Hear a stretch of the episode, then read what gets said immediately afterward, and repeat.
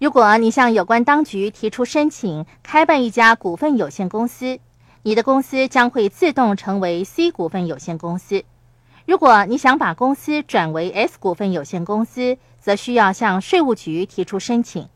如果你什么也不做的话，你开办的就是 C 股份有限公司。值得一提的是，C 股份有限公司是唯一以公司名义纳税的商业实体。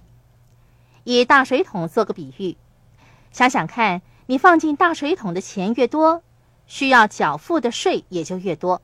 如果你的大水桶装满了钱，以个人身份纳税的话，你得缴付税率为百分之四十的联邦所得税以及州所得税。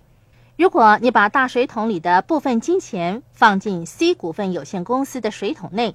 那么，个人的纳税计划和有关的税率也得以重新制定和调整。如果你开办的是 C 股份有限公司，第一个五万美元的收入的税率为百分之十五。换句话说，如果你把在其他企业赚到的五万美元放进一家 C 股份有限公司的话，税率就由原来的百分之四十下调到百分之十五。你足足赚了百分之二十五的利润呢。富有的人深知股份有限公司这个商业实体的好处，然而这不过是其中一个好处而已。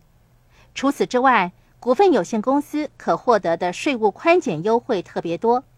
你可以在课程的第三个部分第一百六十九页看到一些特别的税务宽减项目，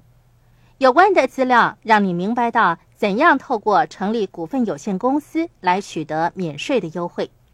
记住哦，这些免税的优惠只适用于股份有限公司本身，个别股东是无法享受到这种扣减优惠的。